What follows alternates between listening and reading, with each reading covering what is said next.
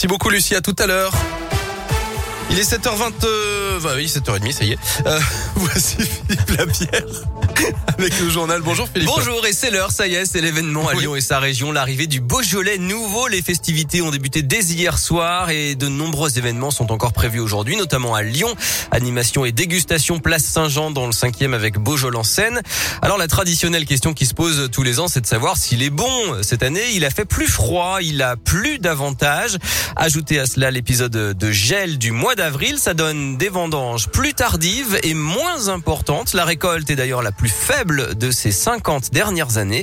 Mais ce n'est pas forcément une mauvaise chose pour Daniel Brulliade, président de l'Inter Beaujolais. On est revenu à une vendange entre le 15 et le 30 septembre. Des vendanges qu'on pratiquait couramment il y a 30 ans en arrière. Donc on a plutôt des vins fruités qui sont très primeurs, avec un peu moins de charpente, beaucoup moins d'alcool. Plus grand public avec des, des vins à 12, 12 et demi, voilà, des vins un peu plus légers, plus fruités. Moi j'aime bien le déguster euh, avant midi avec une rondelle de saucisson euh, au moment de l'apéro. Moi j'adore à ce moment-là, on a des arômes de fruits qui ressortent bien au-dessus du verre. Euh, on a des papilles éveillées, c'est le bon moment pour le déguster. Alors après on peut aussi le déguster à 16 heures et on peut même le déguster en mangeant.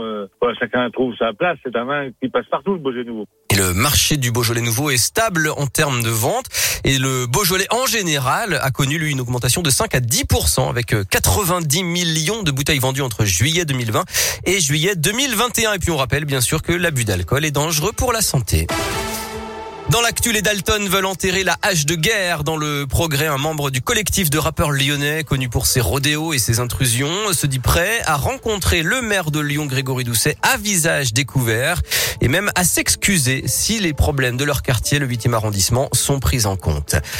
Conseil municipal à Lyon à 8h30 ce matin. À l'ordre du jour, la candidature à la mission 100 villes neutres pour le climat d'ici 2030. Et puis le plan ville comestible doté d'un million deux cent mille euros avec la création d'une maison de l'agriculture urbaine et la plantation massive d'arbres fruitiers et de plantes comestibles dans les espaces verts. Quatrième jour de grève des chauffeurs de bus TCL aujourd'hui avec toujours des perturbations. Tous les détails sur radioscoop.com et attention également si vous devez prendre l'avion avec euh, des temps d'embarquement qui risquent d'être allongés à l'aéroport de Lyon-Saint-Exupéry. Les agents de sûreté sont en grève. Première nuit en prison pour Bernard Prénat, l'ancien prêtre condamné à 5 ans de prison pour des agressions sexuelles sur mineurs, a été arrêté hier et incarcéré dans la Loire alors que jusque-là, il avait évité la prison pour raison de santé. Et puis ce fléau touche près d'un enfant sur 10 en France. C'est aujourd'hui la journée nationale de lutte contre le harcèlement scolaire. Le ministre de l'Éducation, Jean-Michel Blanquer, veut en faire une grande cause nationale et le gouvernement doit dévoiler aujourd'hui un plan d'action. Je rappelle que deux numéros verts sont déjà en place le 30-20 pour les victimes ou témoins de harcèlement et le 30-18 pour les cas de cyberharcèlement. En Ligue des Champions, l'OL a été battu 1-0 hier soir par le Bayern féminin à Munich, mais les Lyonnaises restent leaders de leur groupe.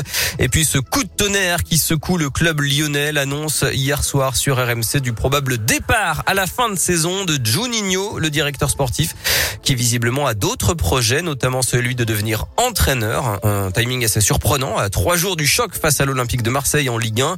Je rappelle au passage que les supporters marseillais sont interdits de déplacement.